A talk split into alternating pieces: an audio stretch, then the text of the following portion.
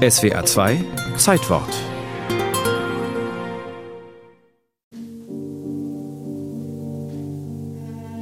die heroische Anfangszeit, die, glaube ich, auch für das Selbstverständnis von der Freiburger Musikhochschule sehr bestimmt ist. Der Musikwissenschaftler und Rektor der Musikhochschule Freiburg, Ludwig Holtmeier, erinnert an den Flötisten Gustav Scheck, Mitbegründer und fast 20 Jahre lang Leiter der Musikhochschule.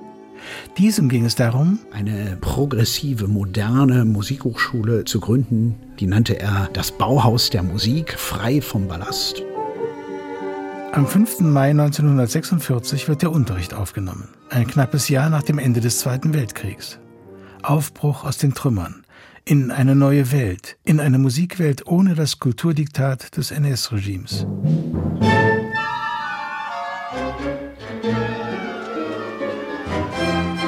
Die Vorstellung, sozusagen in einer Stunde Null zu beginnen, das war natürlich eine tiefe Sehnsucht. Und so war von Anbeginn an vor allem auch zeitgenössische, neue Musik im Fokus. Man arbeitete eng mit dem elektronischen Experimentalstudio im Freiburger Haus des Südwestfunks zusammen. Wegweisende Kompositionen erblickten das Licht der Welt. Zum radikal künstlerischen und musikwissenschaftlichen Anspruch kommt eine bis heute spürbare, teamorientierte Ausbildung auf Augenhöhe. Oft genug erlebt man hier, dass die Professoren sich vor der Virtuosität ihrer Studierenden verneigen, sie bei der Entwicklung von Konzertformaten mit einbeziehen und nicht nur als Ausführungsorgane und Erfüllungsgehilfen betrachten. Die Vorstellung, dass ein autoritärer Lehrer äh, den Schüler furchtbar zu einer Einzelhaft im Überraum zwingt, das gehört der Vergangenheit an. Trotzdem sieht sich auch die Freiburger Musikhochschule dem Klassismusvorwurf ausgesetzt.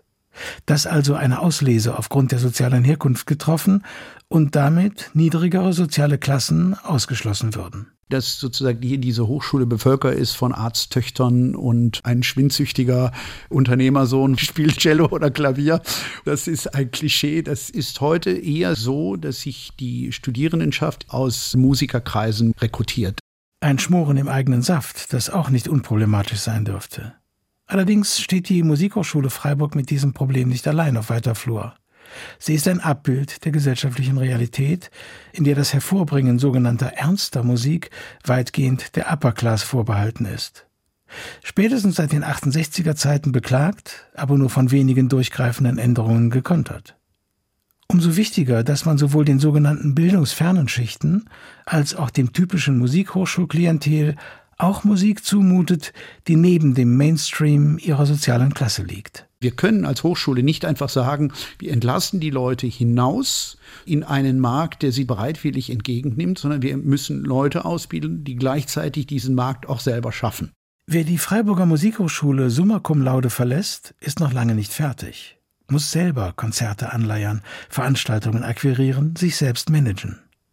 Von den examinierten Musikerinnen und Musikern, die eine künstlerisch anspruchsvolle Musikhochschule wie die in Freiburg hervorbringt, finden die wenigsten eine Festanstellung in einem Orchester. Dabei darf als gesichert gelten, dass noch nie so viel Musik gehört wurde wie zur Zeit. Die Kids bekommen die Ohrstöpsel und Kopfhörer bekanntlich kaum noch abgezogen. Auf der anderen Seite landen etliche der exzellent ausgebildeten Musikerinnen und Musiker im Prekariat, verdingen sich für kleines Geld als Lehrende an Musikschulen in der Provinz. Und trotzdem, unsere oberste Aufgabe ist es, hervorragend handwerklich ausgebildete Musiker in die Welt zu entlassen. Die gleichzeitig ein selbstbewusstes persönliches Standing als Musikerinnen und Musiker mitbringen.